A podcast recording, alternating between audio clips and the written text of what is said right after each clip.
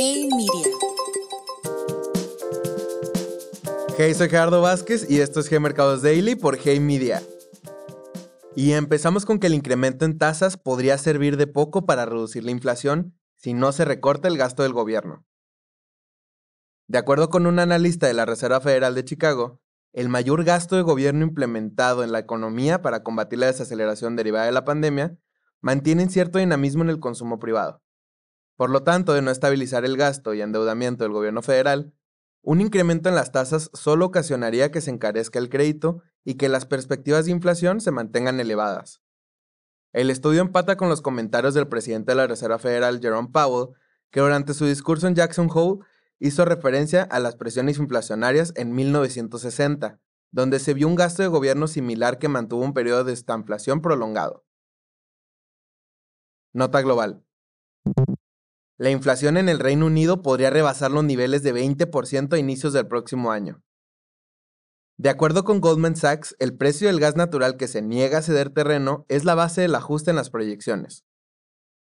El cambio en los estimados se da apenas unas semanas después de que el regulador de energía de la región adelantara que las tarifas de energía podrían incrementar hasta 80% en un plazo de poco más de un año, impactando el poder adquisitivo de la población y castigando la producción industrial.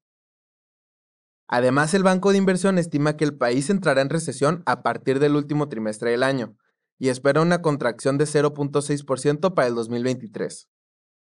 En noticias corporativas, Elon Musk emitió una nueva carta al regulador de valores estadounidense para justificar el retiro de la oferta de compra de Twitter.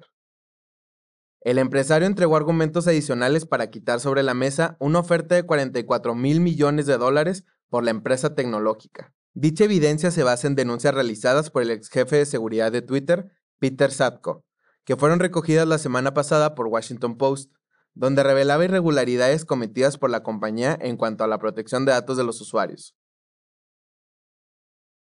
Nota México.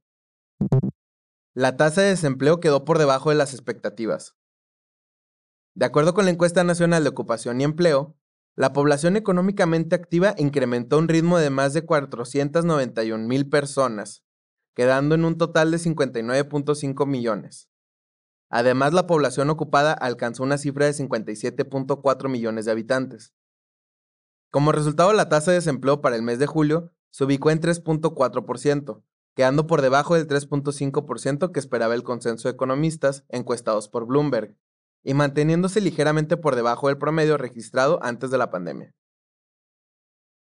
En el frente empresarial, GAP anunció el inicio de las obras de remodelación y ampliación del aeropuerto de Puerto Vallarta. Con una inversión que asciende los 7 mil millones de pesos, la compañía anticipó que el proyecto, que incluye el desarrollo de una nueva terminal, podría entrar en funcionamiento en 2024 y representaría un incremento en la capacidad de 150%.